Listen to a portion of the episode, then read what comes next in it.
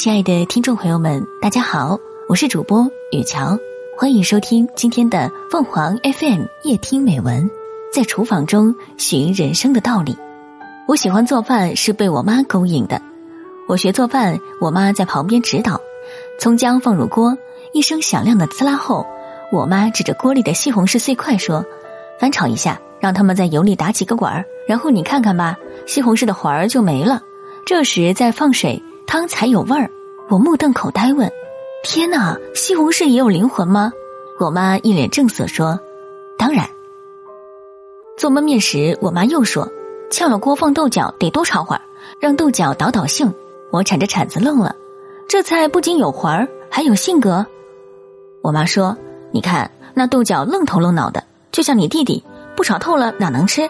得千翻万滚后才能成熟。”等豆角烧好了，柔软成五娘的腰肢，跟粉成一团的土豆抱在一起，各种滋味已浸润在其中，吃到嘴里太香了。那年我弟高考失利，终日摆着一张冷脸，吃完饭往床上一躺，枕头压在肚皮上，一副桀骜难驯的样子。直到现在，一炒豆角，我就想起我弟当年那副愣头愣脑的模样。家里买回半盆三寸长的小鱼，我一看就大叫。这长着尖牙的鱼咋收拾呀？我妈挽起袖子，边收拾边教我：小鱼有小鱼的收拾法，这脑袋一揪，连内脏也拽出来了。大拇指顺势一挑，鱼鳞纷纷飞起，水中一涮，干净了。收拾好的小鱼不用煎，炝锅后直接入锅，各种调料一应俱全的全部放好，醋多点，盖上锅盖，小火焖上两小时，香气飘满半条街。打开锅盖。撒上一把香菜末，这时候夹起一条小鱼放嘴里，入口即化，就是玉米面饼子，那叫一个美。那天小鱼上桌，一家人大快朵颐时，我妈忽然说：“咱都做好自己的事，剩下的就交给火候吧，你弟会慢慢好起来的。”忘了我弟到底是什么时候发生了变化的，只记得工作后他干得风生水起。多少年后。当我读到那句“治大国若烹小鲜”时，不禁恍然大悟。和我妈一说，她笑着说：“道理是一样的。”最爱吃我妈做的炸茄盒，大气粗犷接地气，比饭店里更有大家庭的味道。挑个圆儿大的嫩茄子，切成片，然后用小刀从一头在顶端拉一道深口，就成了一个半圆的小口袋。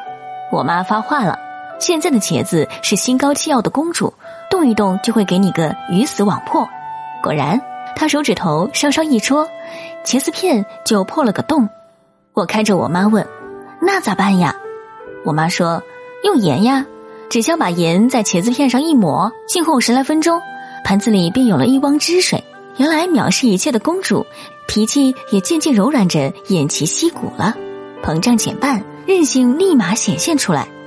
这时候，任你往她肚子里塞满馅。”那装满了馅的茄盒，像即将临盆的小鱼，在大壶里打一个滚儿，放在油锅里滋啦啦一煎，转眼就成了外焦里嫩的美食。蓦然明白了什么叫修炼，怎么才能做一个内心通透、精神饱满、灵魂丰盈的人？不经过千淘万洗，不在盐里、火里、油里翻滚几回，慢火里煎熬数次，你根本体会不到人生况味，没有体验。没有艰难，那就不是完满的人生。听众朋友们，无论你是开心还是难过，不管你是孤独还是寂寞，希望每天的文章都能给你带来不一样的快乐。你也可以关注我们的微信公众号“情感与美文”，收听更多内容。我们下期再见。